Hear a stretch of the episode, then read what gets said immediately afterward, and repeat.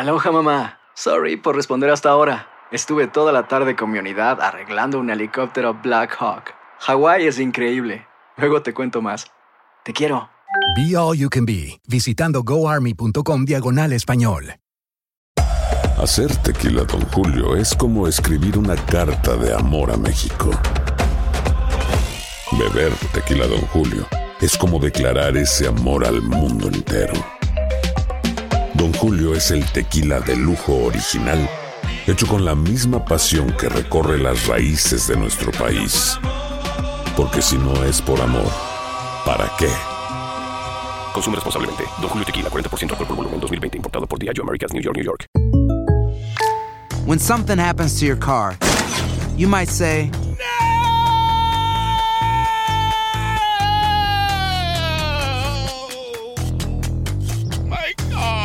but what you really need to say is something that can actually help. Like a good neighbor, State Farm is there. And just like that, State Farm is there to help you file your claim right on the State Farm mobile app. So just remember, like a good neighbor, State Farm is there. State Farm, Bloomington, Illinois. Boost Mobile tiene una gran oferta para que aproveches tu reembolso de impuestos al máximo y te mantengas conectado. Al cambiarte a Boost, recibe un 50% de descuento en tu primer mes de datos ilimitados. O, con un plan ilimitado de 40 dólares, llévate un Samsung Galaxy A15 5G por $39.99. Obtén los mejores teléfonos en las redes 5G más grandes del país. Con Boost Mobile, cambiarse es fácil. Solo visita boostmobile.com. Boost Mobile, sin miedo al éxito. Para clientes nuevos y solamente en línea, requiere AroPay. 50% de descuento en el primer mes requiere un plan de 25 dólares al mes. Aplican otras restricciones. Visita boostmobile.com para detalles.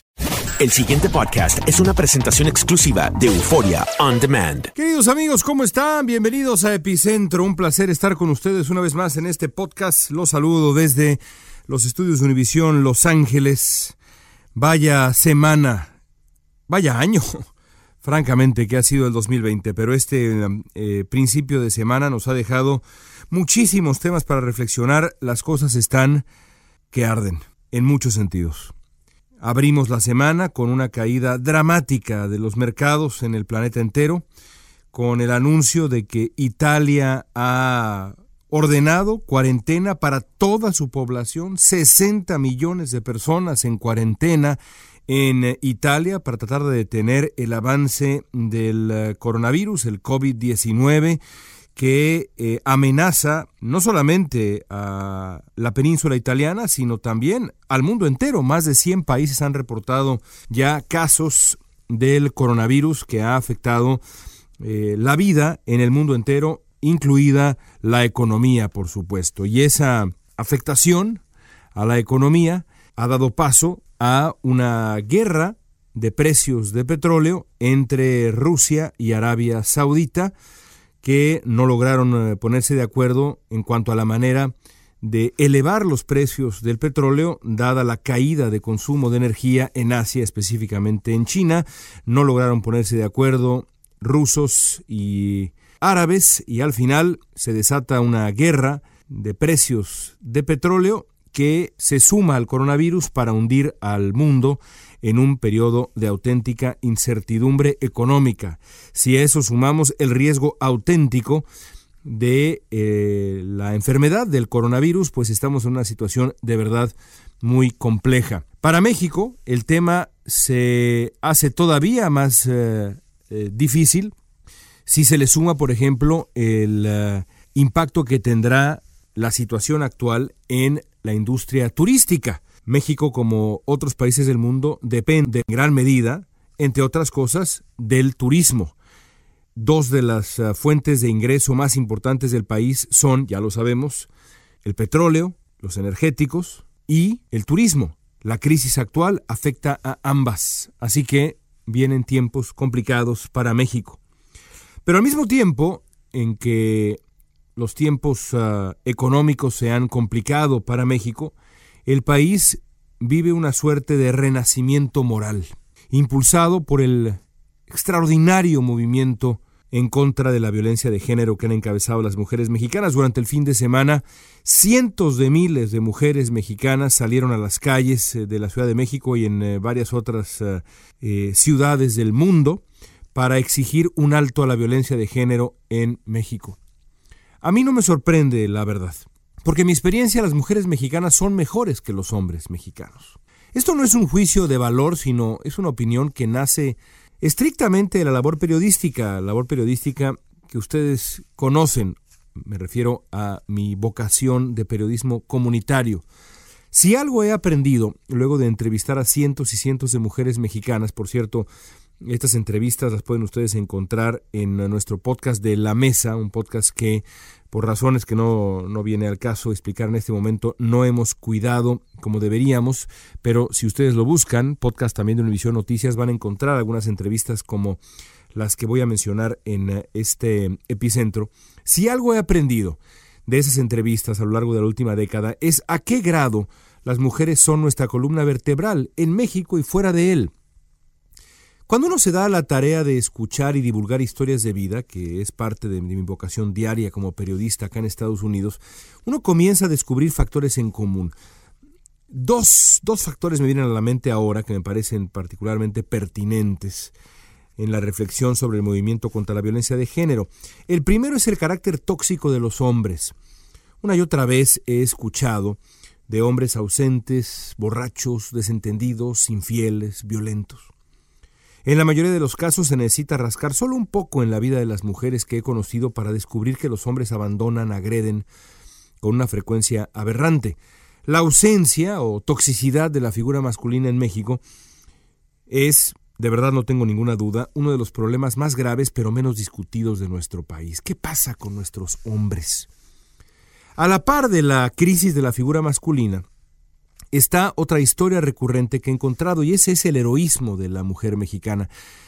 E incluso, yo diría, para ser franco, la mujer hispana, porque en estos eh, años de entrevistar a eh, inmigrantes en Estados Unidos o a hispanos en Estados Unidos, me he encontrado con estas historias de mujeres mexicanas, salvadoreñas, guatemaltecas, hondureñas. Se parecen muchísimo. Yo no uso la palabra heroísmo con ligereza ni oportunismo, sino porque desde la experiencia periodística creo que es una descripción de verdad precisa. Me vienen a la mente cientos de historias específicas. Pienso, por ejemplo, en una mujer llamada María Perdomo, una chiapaneca que conocí en un pequeño restaurante en Linwood, en California. María me contó que se había casado muy joven con el padre de sus tres hijos, pero el hombre luego falleció en un accidente aparentemente relacionado con el alcohol. El alcohol es una variable muy común en estas historias.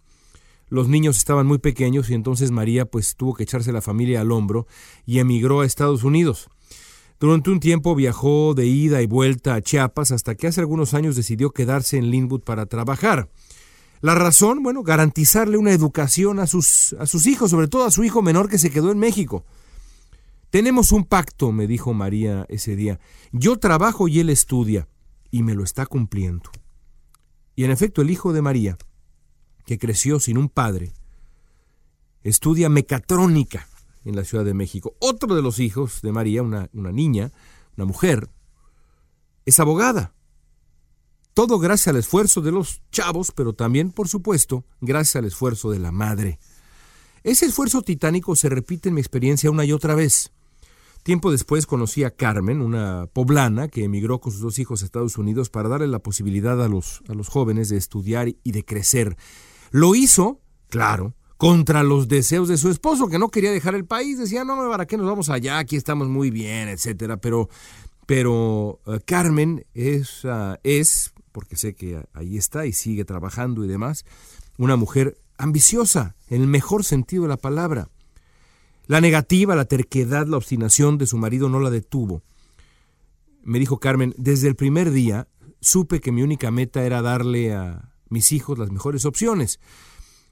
Hoy Carmen, cuando la conocí creo que todavía más, pero Carmen hoy trabaja de sol a sol en una cocina en el este de Los Ángeles. Un buen día me contó, su hijo la recibió en la casa que comparten, o compartían porque ahora pues ya el muchacho se fue, con una sorpresa, una carta que revelaba que lo habían aceptado en MIT, la gran universidad de ingeniería en Estados Unidos. Debo decir que estas no son historias excepcionales ni producto de investigación previa alguna. ¿no? Las entrevistas que he hecho para Univisión tienen como premisa central el azar. No hay selección previa de los entrevistados, creo que ya les he platicado de esto. No salimos a las calles a buscar historias de éxito. De ahí que me parezca tan, tan valiosa, tan reveladora la repetición de este heroísmo femenino. Es un heroísmo cotidiano que arraiga en un estoicismo muy notable, en un afán de lucha extraordinario y de manera crucial, pues con toda franqueza, una innegable alegría por vivir. No se trata de abnegación, sino de un espíritu de resiliencia de verdad indomable. Como a Carmen y María, que trabajan para ayudar a los suyos, yo he encontrado empresarias, mujeres solteras, mujeres sin hijos. Todas comparten historias complejas y muchas veces dramáticas, pero que siempre terminan en la misma manifestación de admirable voluntad de conquistar la vida. Y no hay otra manera de decirlo. En muchísimos casos, mientras los hombres se dedican a encontrar maneras de complicarse la vida, la suya y la de sus seres queridos, las mujeres crean y resuelven la vida. Caray, son mejores, son mejores. Y lo digo con todo conocimiento de causa. México tiene una deuda enorme con sus mujeres, y no solo México, nuestros países en general. El movimiento que salió el fin de semana a las calles, en una muestra emocionante de muy potente solidaridad, yo espero que sea el principio de un proceso de introspección genuina. Hace muchos años que los hombres mexicanos debimos reflexionar sobre cómo estar a la altura de nuestras mujeres, a las que hemos traicionado, con ausencia, abandono y violencia. Y me sumo, me sumo nada más por hacer justicia, porque me parece injusto de pronto distanciarse de lo que uno dice. Gracias a Dios puedo decir con, con orgullo que no es mi caso. Y no es mi caso porque tuve eh, mucha suerte en muchas cosas, y una de ellas es que soy hijo de una mujer que me enseñó desde muy joven el valor del respeto a la mujer. Y algún día hablaré de mi madre. Por lo pronto, hay que decir esto. Es difícil saber qué sería de México sin sus hombres, pero no es tan difícil imaginar lo que sería México sin sus mujeres. México no existiría. Ni El Salvador, ni Guatemala, ni Honduras, ni ninguno de nuestros países. Punto y se acabó. Nadie me lo cuenta, ¿eh? Todas las extraordinarias inmigrantes que yo he entrevistado en Estados Unidos consiguieron, desde su experiencia, construir familias desde su esfuerzo y presencia de ánimo. Sin ellas no habría nada. Así como no hay árbol sin raíz, no hay México. No hay nuestros países sin sus mujeres. Ojalá de verdad que estos días de indignación y silencio nos convenzan de ello de una vez por todas. Amigos, cuídense, por favor, en estos días complejos para el planeta, cumplan las ah, mínimas medidas de higiene personal que se han recomendado, lávense las manos, respeten las reglas que se han impuesto también para la proximidad física, el saludo. Parece extraño que uno está recomendando esto, pero creo que la responsabilidad de cada uno de nosotros es, es esa, como la de nuestras autoridades, es abrir bien los ojos y tomar las decisiones a veces difíciles para contener esto que se le ha venido encima al planeta a principios del 2020. Aquí estaremos la próxima semana compartiéndolo con ustedes. Por lo pronto, les agradezco y les dejo un abrazo, aunque sea de lejitos. Hasta la próxima. El pasado podcast fue una presentación exclusiva de Euphoria On Demand. Para escuchar otros episodios de este y otros podcasts, visítanos en euphoriaondemand.com. Aloha mamá, ¿dónde andas? Seguro de compras. Tengo mucho que contarte. Hawái es increíble. He estado de un lado a otro con mi unidad. Todos son súper talentosos. Ya reparamos otro helicóptero Blackhawk y oficialmente formamos nuestro equipo de fútbol. Para la próxima te cuento cómo voy con el surf y me cuentas qué te pareció el podcast que te compartí, ¿ok? Te quiero mucho. Be All You Can Be, visitando goarmy.com diagonal español. Boost Mobile tiene una gran oferta para que aproveches tu reembolso de impuestos al máximo y te mantengas conectado. Al cambiarte a Boost, recibe un 50% de descuento en tu primer mes de datos ilimitados. O, con un plan ilimitado de 40 dólares, llévate un Samsung Galaxy A15 5G por $39.99. Obtén los mejores teléfonos en las redes 5G más grandes del país. Con Boost Mobile, cambiarse es fácil. Solo visita boostmobile.com. Boost Mobile, sin miedo al éxito. Para clientes nuevos y solamente en línea, requiere AroPay. 50% de descuento en el primer mes requiere un plan de 25 dólares al mes. Aplican otras restricciones. Visita boostmobile.com para detalles. Si no sabes que el Spicy McCrispy tiene Spicy Pepper Sauce en el pan de arriba y en el pan de abajo, ¿qué sabes tú de la vida? Para, pa, pa, pa. ¿Quieres regalar más que flores este Día de las Madres? The Home Depot te da una idea. Pasa más tiempo con mamá plantando flores coloridas, con macetas y tierra de primera calidad para realzar su jardín. Así sentirá que es su día todos los días. Llévate tierra para macetas Bigoro por solo $8.97 y crece plantas fuertes y saludables dentro y fuera de casa.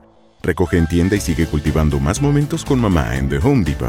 Haces más, logras más. Más detalles en homedepot.com diagonal delivery.